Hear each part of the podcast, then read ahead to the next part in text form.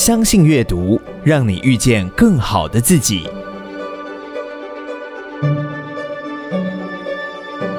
欢迎收听天下文化读书会。本集节目取自天下文化于二零二一年举办的延长寿“我所向往的生活文明”高雄新书演讲会现场录音。本集收录了下半场的演讲内容。当时的演讲在今天听来依然是非常宝贵的洞见，更显示出严长寿总裁的高瞻远瞩。在本集节目中，严长寿总裁将放眼国际，向德国、瑞士、新加坡学习。为疫情后的台湾找到登短廊的契机。接下来，请听严长寿总裁的精彩分享。那么，可是在这个过程中间，我们不能只讲问题，反过来我们要看到的是解方。我们怎么来解决这个问题才对？所以，当我反映了这么多的问题，我就开始回过头跟各位讲我的学习历程。一九七三年的时候，我做过美国运通的领队。那个领队是很意外的，因为美国运通有信用卡、有旅行支票跟旅行，我是那个国际部门的。那么我当时已经变成业务，我是七一年进去是传达，到了七三年我做到业务人员了。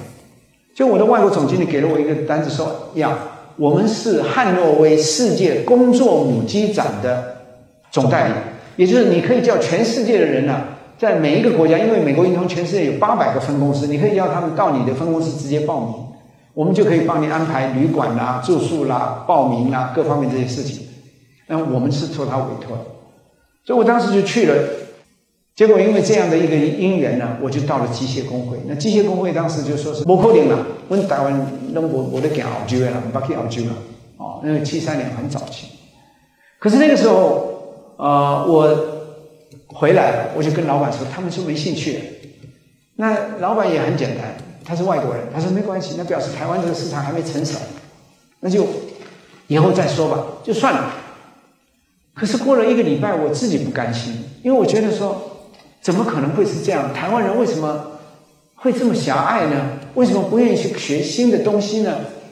于是我就去再去打电话给那个总干事，我说你们董事会是什么时候？他说是就下个礼拜啊，你要干什么？我说我可不可以当面跟他们谈一下？我只要五分钟就可以了。我觉得这个对他们很重要，对台湾的未来也很重要。我那时候才二十五岁左右，还有我就改工不会起压力，那我就说那拜托了，我觉得很重要。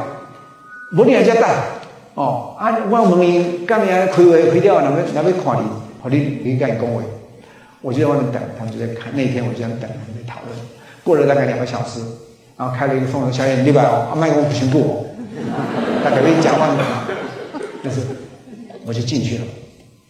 那么这个故事我曾经曾经讲过。我说各位前辈啊，因为那个时候都要讲谈话。我是听说你们这个所有学机械啊什么都是到日本去，对不对？对对对，我弄要讲日语啊，呃，日语就通通的呀。哦，啊，你那样做啥？会教抄的货啊？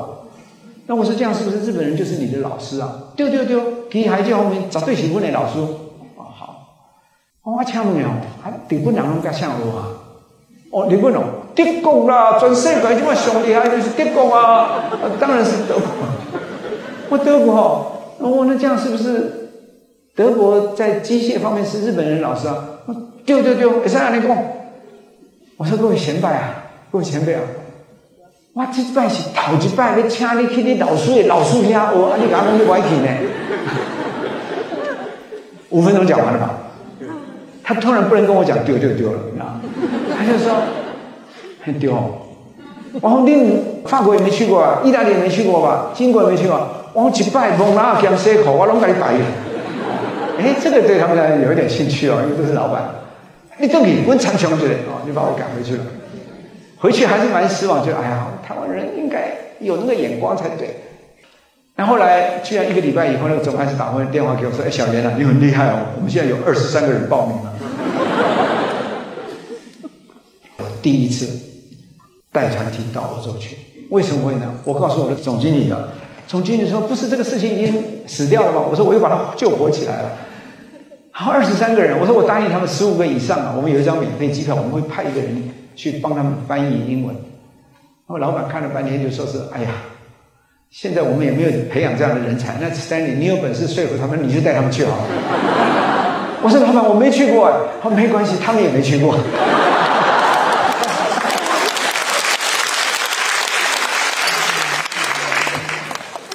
我讲了这一段这个过去讲过的故事了，但是我要告诉各位，是最精彩的是我学习的历程。我后来带着团体，我做了很多准备，把所有该准备的历史的背景的什么大英博物馆的埃菲尔铁塔的都读完了。可是，一到第一站就到汉诺威去参加展览。到了展览现场，我觉得毫无意外的，我们这些朋友根本不需要我给他们翻译，他们内行的人一看，哇！这个机器怎么已经进步到这个程度了？这个自动化已经到这个现象，他当然都很快就看到了。唯一的是，人家不让你带照相机进去，因为台湾人看起来很像日本人，日本人都喜欢偷照。那么，那么基本上，他们看了就很惊奇，甚至于后来也进口。但是这个不是我最主要的，是在那个期间里面，我发现游览车一上高速公路就开得非常的快。那个时候台湾没有高速公路，一九七三年呢。那我说，嘿。你超速诶，一百多公里，江西人，因为台湾都是六十公里已经是极限了，一百多公里。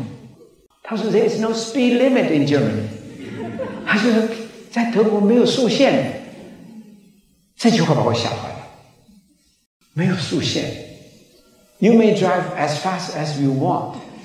就是你可以爱开多快哦，就送呀！我回过头来跟这些团员讲，大家哦，这个我告进步，我老喊你夸呢，嚯，你别赛马进的马进。他们回来的时候，跟朋友在宣扬德国都是讲公路开始。可是我仔细的观察，各位请记得，这才是最重要的。我发现德国人非常守交通规则。我发现四条车线，最右边的一定是重型的卡车、油罐车。拖车绝对是乖乖的走最右边的，那么中间的稍微慢一点的小车，然后在外面的你要超人家的车，一定是走到你超完以后，一定要回到原来的速度。所以最左边那一条道几乎没有人在用，也就是你只有在要开得很快的时候，你上去，啊，飙到一个川流，你过瘾了，你就回去了。呃，但是你后面只要有人，你一定要让掉。That is why you can drive as fast as you want. 因为大家严守规矩，因为大家有这样的默契。我刚刚必须讲，我从机场啊不，从那个高铁来的时候，我看到我们多少的车子开到小港这边来的时候，那个拖车左右左右左右左右左右。你想想看，他他开的是一个非常大的屏障，视线的障碍，所以。如果你不严守规矩的时候，尤其是油罐车这些危险车辆，那这个是怎么回事？后来我很快的就知道答案，因为过了一年，过了两年，在七五年的时候吧，台湾第一段高速公路已经完成了，就是从台北到内坜三十公里。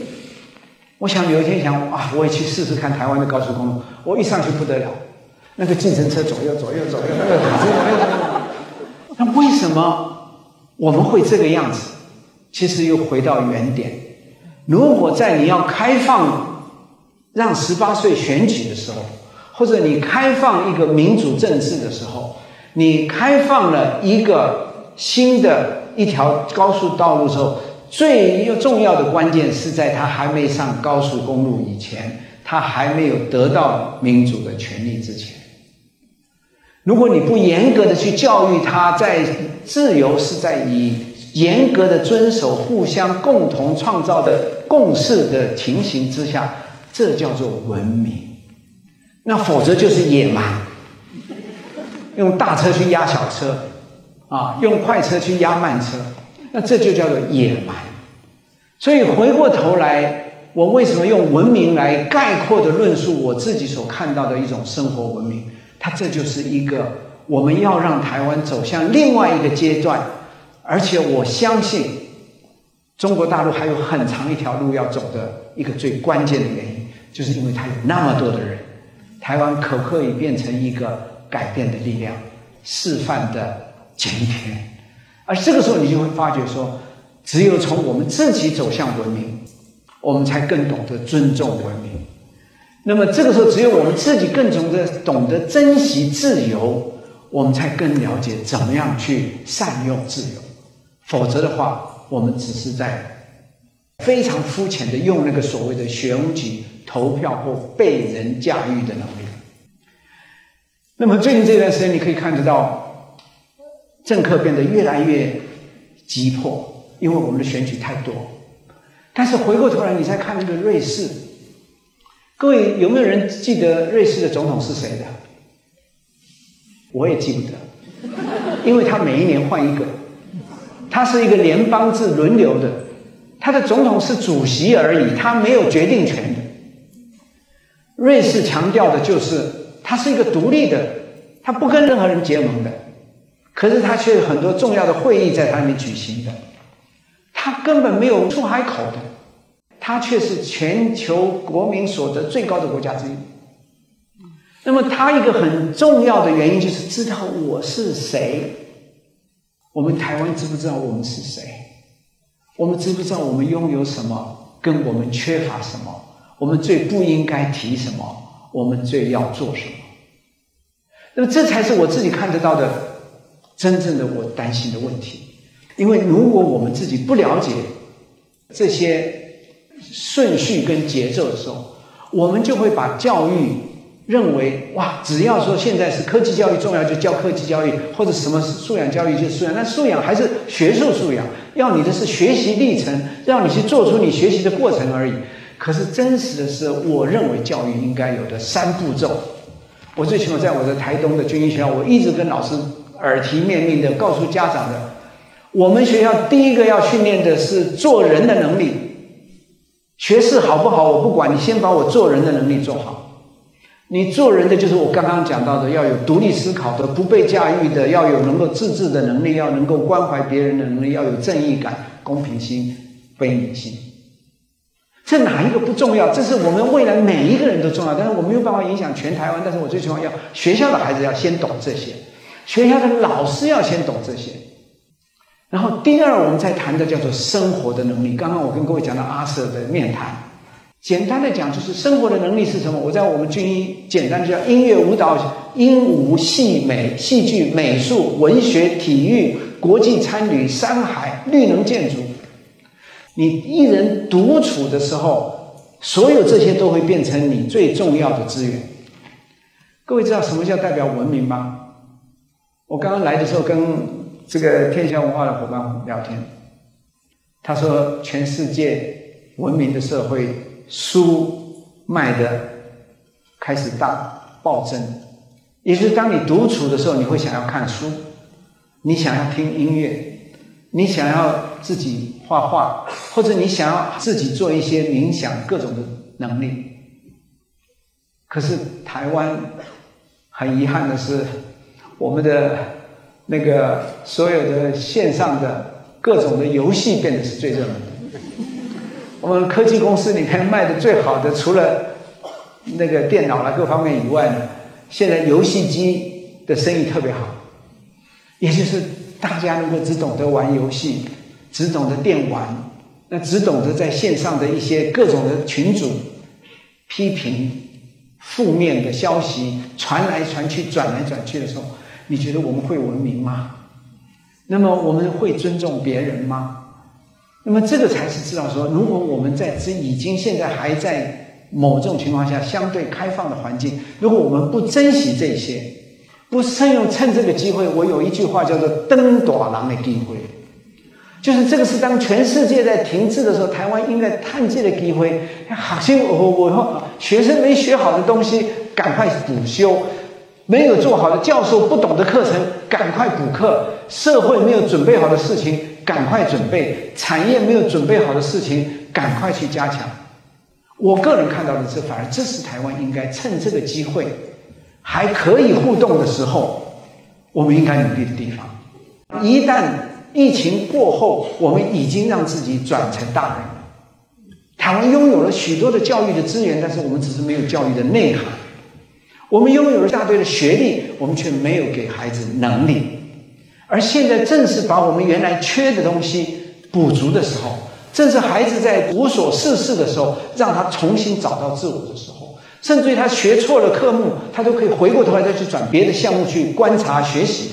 各位知道，Stanford 在二零一五年做了一个宣言，他们要二零二五年开始，他们要把学校变成一个 loop。其实台湾的台大啦什么的，现在已经开始在做了。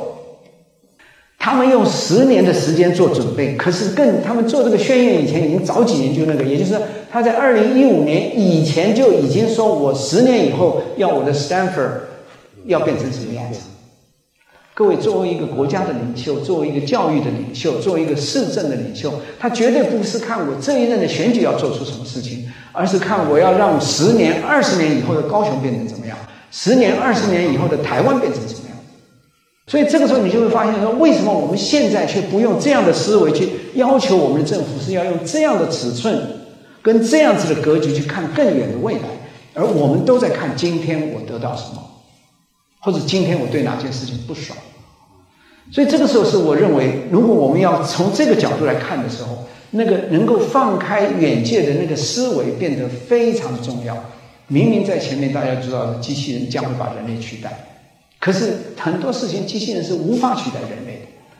Stanford 做的事情就是说，你今天要是学电机系的，你可以用六个月到十八个月修完第一阶段的学分，然后你就可以出去了。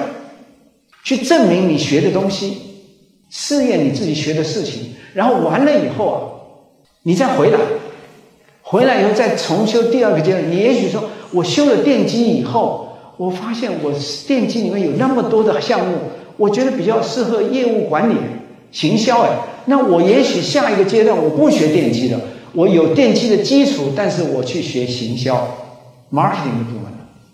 OK，那么或许我这学又出去一段时间。然后我再回来，你可以在六年里面学完这个所有的课程，那么中间可以六个月到十八个月里面做，你你你看你的速度，然后你完了以后，我一再去外面看了一下，哎，我觉得我好像比较适合做管理哦，啊，也许我适合做人事哦，我是那我回过头来，我在修的可能是管理的课程，那么这个时候你就会发现说，同样是你电机做基础的。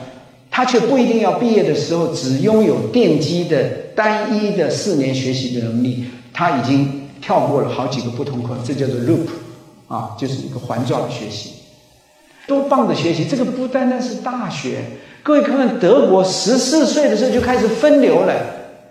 其实严格的讲，我一直觉得我们大人跟老师都要有有这个能力，就是每一个孩子其实从小学到小孩子开始，一直到十四岁的时候。基本上你已经看到他的属性，他是一个过动的，他是能够专注的，他可以专心的去读书，可以很有兴趣的。有的是摸到东西他也有兴趣，可是你叫他读书，他马上就会睡着了。那么每一个人有他的不同，有的有艺术的天分的，艺术天分又有各种的不一样。所以其实德国所强调的就是，我们是应该从小学一路到了二十四岁的时候，就已经让他测试到各种的。体验，然后看到他的天分，然后就我到底是有三条可以发展。我是用学术方面的发展的，你就是非常专注研究各方面的，你可以一直往上。你的记忆能力、读书能力、兴趣都可以一直抓住你。我喜欢动手的，哎，一样可以有发展的潜力。我有领导能力，你一样有发展的潜力。我同样的情形，我喜欢啊艺术的，学术、技术、艺术三个都可以发展。我们为什么一定要限定孩子只有一条单一的方向呢？可是我们从来没有叫孩子做过这样的测试，结果到了高中以后进大学，只是他想象了一个大学，他进到那个大学以后浪费了四年，出来以后觉得我不想读。连台大都有好多的学生，叶秉成在演讲里面就讲过了，有好大的百分比的学生大学毕业了就觉得老师我学的东西我不想学，都没有兴趣，我也不会做。你看，我们浪费了多少的国家的资源跟这个年轻人的未来，从来不知道他随时随地的去探索他不同的天分，找到他的自信。我们只用一个单一的能力去决定他的未来，却不知道他其实有各种发展的空间。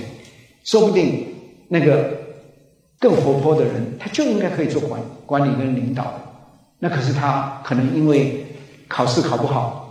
他就变成延长寿哦，不是，他就变成像延长寿一样的人。那可是真实的世界，大家可以看得到，不是这样的。OK，我的观察力非常强，我的这个同理心非常大，所以我很适合做服务业，因为我我会将心比心。可是那个死读书人不一定会有这种同理心，因为他只觉得他自己最厉害。所以当你发觉到原来这个社会要有各种不同的人的时候，你就会让自己知道说，我们最重要的是怎么能够，教育部的口号叫适性扬才，适合每一个人的特性去发挥他的才能。可是，在真实的学校里面很困难，为什么？我告诉你，因为在过去这几十年，我们台湾的教育制度已经让大家知道说，做公教是终身保障的工作。所以，当大家去当老师跟当教员的时候，不再是为了我要坐育英才啊，改变未来，他主要的目的是保障自己终身保障。那么这个时候，当他是这样子的分配，当然我必须讲，这这是不公平的讲法啊！一定有些人同时也希望两者兼具，可是也有些人就觉得说啊，我爸爸妈妈就要我说你这样子，我安心了，你考不了没有还到列语来啊！但是这个是一个过去我们必须面对，在台湾经济好的时代，那么我们某种情况下也给了不同的角色有一种错误的认知。那么，所以我们要重新挑起的，就是像张辉成这一种的蓝伟莹这样的老师，让他被看到，让他带动了。现在张辉成老师带动了很多的人。现在嘉义有个雨果基金会在赞助他们，那我就很高兴的把他们转移给他们。那么他在过去的亚洲年会就在嘉义举行的，你怎么想得到嘉义办学思达的全世界老师的亚洲年会在嘉义举行？因为你找到有使命感的人。然后也有一群想要改变的老师，他就变成一个凝聚的力量。所以这些都是我自己看得到的。就是说，我们不能够什么事情都拥有，但是我们必须要用更高的高度去看，我们要为下一代创造怎么样的一个未来。我下面会讲一些比较稍微敏感一点点的问题，时间不太多了，我就高雄经历了上一次两任的市长选举。我想我们大家都像三温暖一样，是不是？你们大家或者高雄的朋友。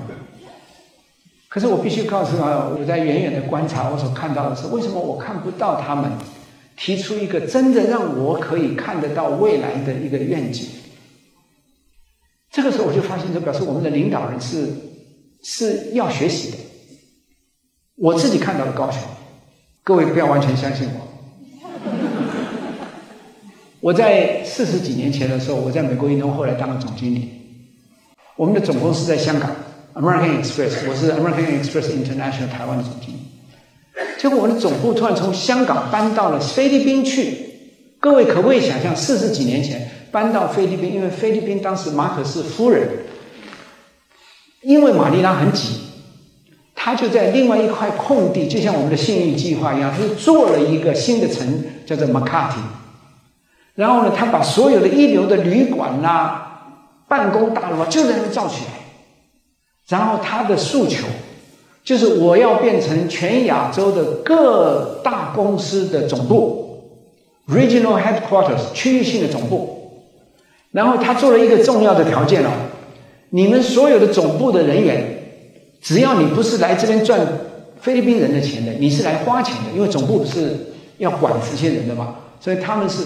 你们这些人来，我视同外交官，所以我亚洲的资深副总裁 Huganag 他们心动了。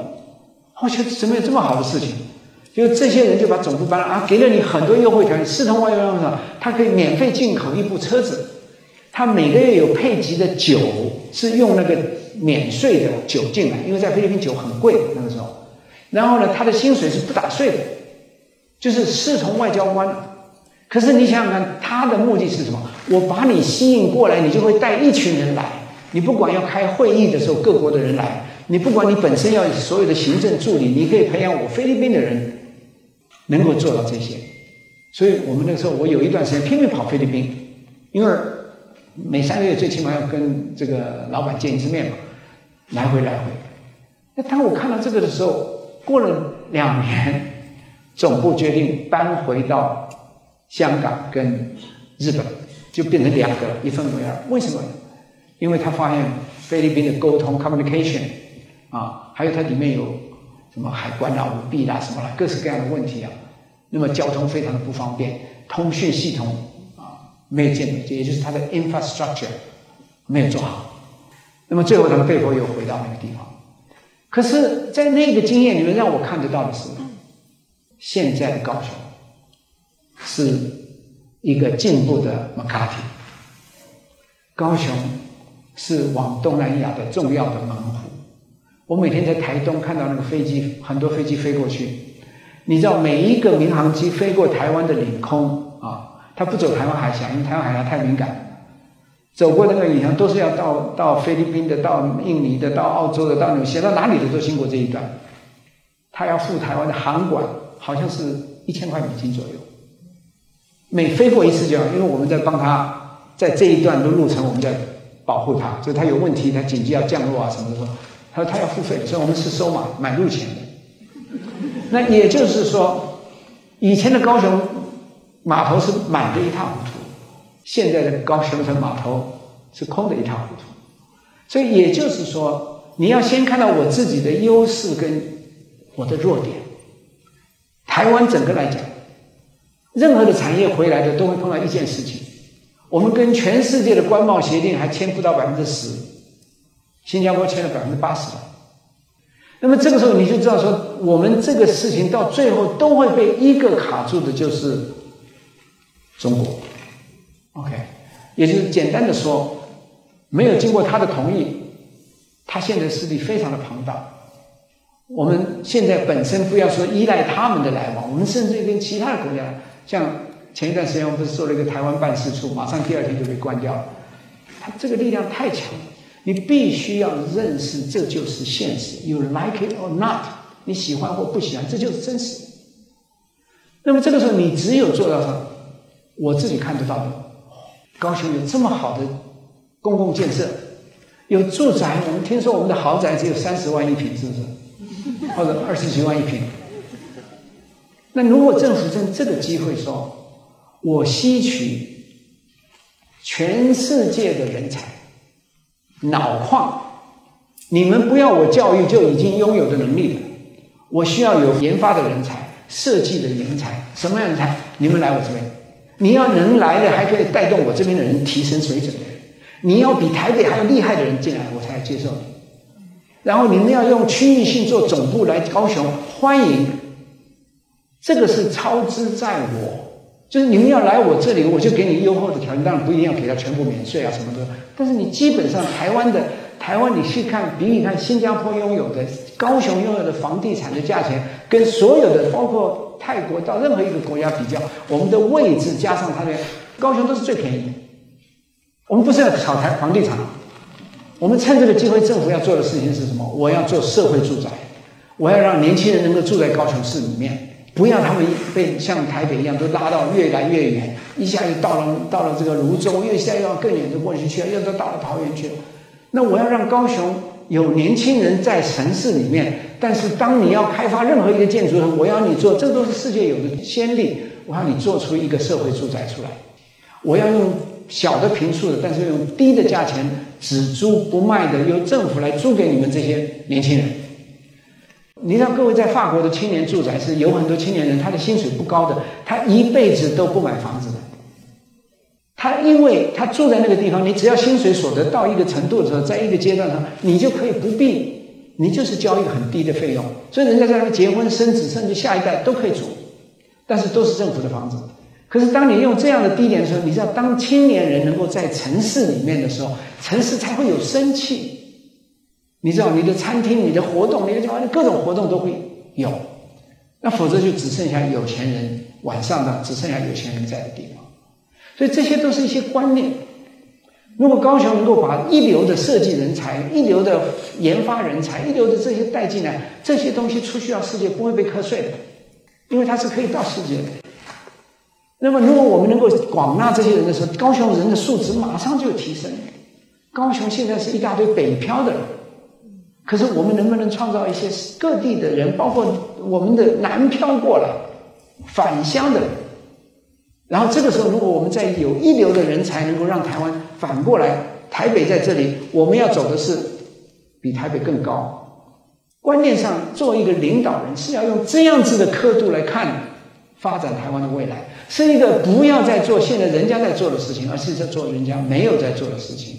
要用这样的眼光跟尺度来规划台湾的未来，这是我自己看得到的未来，这是我认为我们将来下一个阶段可以做的事情。我最后为什么再跟各位讲一件事情啊？新加坡现在这一次大家看到它的疫情或者状况，看起来好像它的这个 GDP 降低，可是大家不要，相新加坡相对的危机意识比我们要强很多。各位知道说早期的时候啊，因为我们在大陆也做过旅馆。苏州大陆做了一个苏州园区，是新加坡跟大陆，大陆提供土地，新加坡提供技术。新加坡是把它当很认真的，把所有的地下几乎掏空了，管道、线路都全部做好，然后你做工厂的时候一接电就可以做，他做得非常好。但是呢，大陆呢，就是那个时候快速成长，马上又在它旁边复制了一个高新区，啊，又做了一个。那当然没有新加坡那么好，可是呢。苏州园区一直是很成成功，大家有没有听过金碧华？都是在那边。可是同样的，同样的，各位知道，这一次台商开始快速要移出去了。大家到越南，到了印度，到了印尼，发现说我要重新去买土地，大家在抢。我重新买的土地，我还要申请执照，我还要申请许可，我还要申请免税的什么什么特别的优惠条例，什么都要自己做。结果你突然发现说，最棒的是什么？新加坡早就在那边做好了新加坡跟当地政府合作的园区，他把苏州园区的那个经验呢，他并没有因为在那个被大陆去复制了，他反过来是到其他的地方。新加坡是一个小国家、小城市，可是你看他到别的地方去复制，他利用印度去开发了，利用越南去开发。现在发现台商发觉最方便的是什么？他跟印。印尼那个时候，呃，越南那时候最便宜的时候，你整块地给我，因为他需要人来开发，我整个把它变成工业区。有的他自己造好厂房，有的没有厂房的电路线路，他全部都把它做好。然后同时他讲说，所有来到我这里面的工厂，你都可以同样享受。我们以前大陆不是三减五免啊，什么这些各种的优惠条例，就同视同。因为我是跟你政府合作，所以政府就很愿意的把这个权利就授给他们的共管的公司。所以台商现在出去的时候，最后选了半天还是选新加坡园区，因为最现成、最快，法规一切都不必走过就已经可以做到了。这就是一个小的国家可以去用人家的资源跟自己的智慧所做的规划，而这些就是我自己看得到的。他的租金比人家贵很多，可是对台商在那个时候，这个是最重要，因为你知道那边还要去想办法贿赂官员做什么，那根本不可能。所以各位亲爱的朋友，我今天拉拉杂杂的，只是把我自己的心里的一种焦虑跟大家分享。我这本书里面也描述了各种不同的文明的态度，我想各位看书就可以了。但是我想，先我从我刚才讲的这些故事里面让大家了解，一个没有读大学的我。所幸我没有把自己封闭在一个窄的地方，我因为意外的让我变成了美国运通的总经理，然后意外的让我变成了亚洲饭店的总裁，然后我主动的开始变成青年总裁协会的台湾的创始人之一，然后我变成亚洲的副总裁，办了亚洲的世界年会在台湾，然后我变成了世界的这个大会在台湾开的那个那个 University 的会长。那么我也因此认识了世界各地的人。我参加了许多不同的组织，旅游方面的 Pacific Asia Travel Association，我是他们非常关键的台湾的代表。那么我曾经跟各个 Leading Hotel of the World，我是他们亚洲的主席。各位可不可以想象，那个时候是半岛酒店 Okura Hotel，我当时在亚洲饭店是那么样一个地点，但是我无法接受的就是当时在做商务的，我没有办法接受一个商务的客人到了日本的时候，他可以住 Okura Hotel、Imperial Hotel。他到了新香港的时候，他有 Peninsula Hotel，有 Mandarin Hotel，泰国都有 Oriental Hotel。可是到台湾，他就降低自己的期待跟服务水准。于是我就虽然是小小的亚洲饭店，我把它做成最国际化的。我请了三个法国主厨，我请了十几个国际的人才，然后带了一大堆的台湾的年轻人，然后做了一个改变，让亚洲变成不一样。那么也就是虽然是在小做一个小小的事情，当时你想到是我不甘心。人家到了台湾就要降低他的期待值，认为台湾这个旅馆的水准不够。而当时因为这样的不赌呃赌气，也让我看到了更多的事情，也因为我参与了各种的事情，让我认识更多的人，而这些人都变成我的老师，而也因为这样子，让我能够有机会来今天，在今天跟大家分享。亲爱的朋友，台湾的未来不是掌握在政治人物手上，台湾的未来站在你我的手上，台湾的未来是站在我们下一代要怎么样教我们的下一代的手上。只有我们每一个人都愿意用这样的要求去要求那个政治人物的时候，用那样的条件去要求每一个立法委员跟议员的时候，我们台湾才会走向未来。谢谢大家。